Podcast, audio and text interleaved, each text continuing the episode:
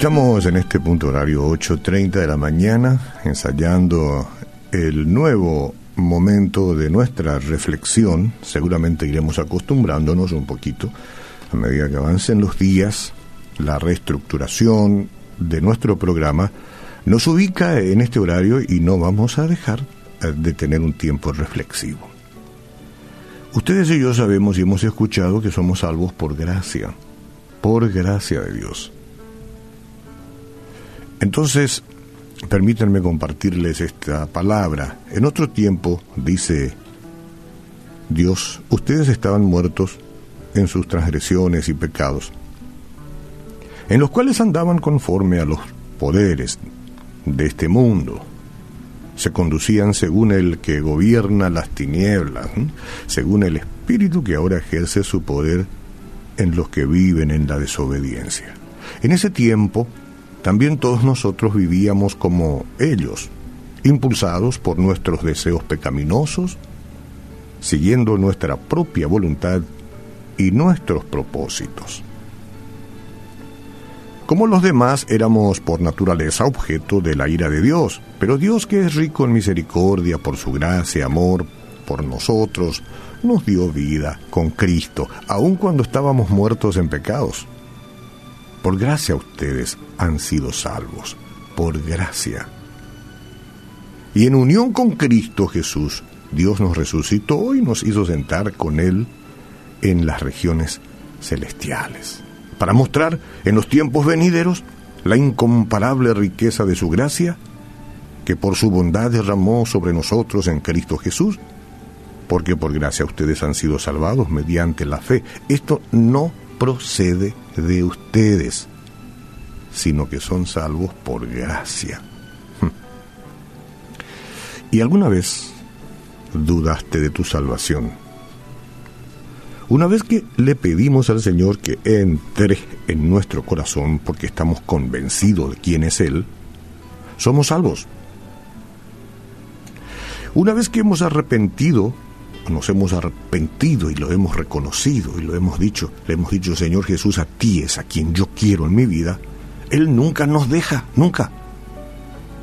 La Biblia dice que nada puede arrebatarnos de su mano, pero a veces lo dudamos, lo dudamos. Quizás no podamos recordar el momento ni el lugar de nuestra decisión de seguirlo.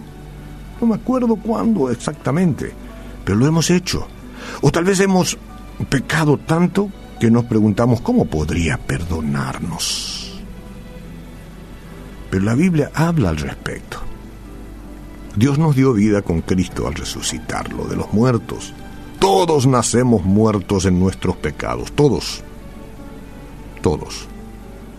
Allá, este, la Madre Teresa de Calcuta, conocida como muy santa, el Papa, los papas que han han existido, el que está ahora, el pastor más renombrado, todos, todos hemos nacido muertos en nuestros pecados.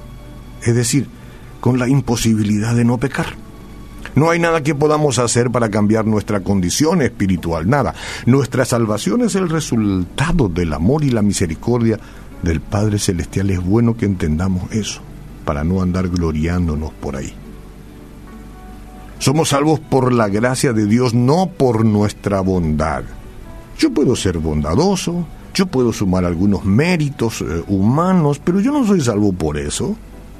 Ahí yo acabo de leer los versículos 8 y 9, por ejemplo, de Efesios, nos dicen, porque por gracia sois salvos, por medio de la fe.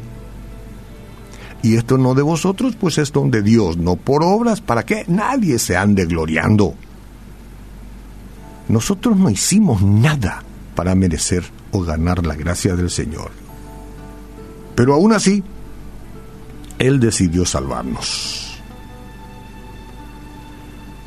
Nuestra salvación no se debe a nuestra bondad, nuestra salvación no se debe a nuestras obras. Y no se salvan aquellos que nosotros queremos, sino aquellos que conocen a Cristo y tienen una vida con Él. Juicio no podemos hacer de nadie. porque la vida que el Señor da a cada uno es muy personal y particular y Dios trata con cada uno de forma personal. A veces hasta nos ponemos mal cuando algunas personas que no están dentro de los niveles de nuestro juicio se creen salvas. Somos salvos solo por fe y debemos reconocerlo como un regalo de Dios. Gracias a Él, pues disfrutamos de las bendiciones de pertenecer a su familia y algún día, algún día, yo no sé cuándo, vamos a experimentar la realidad plena de estar sentados con Cristo en el cielo. Permíteme decirte, allá nos vemos.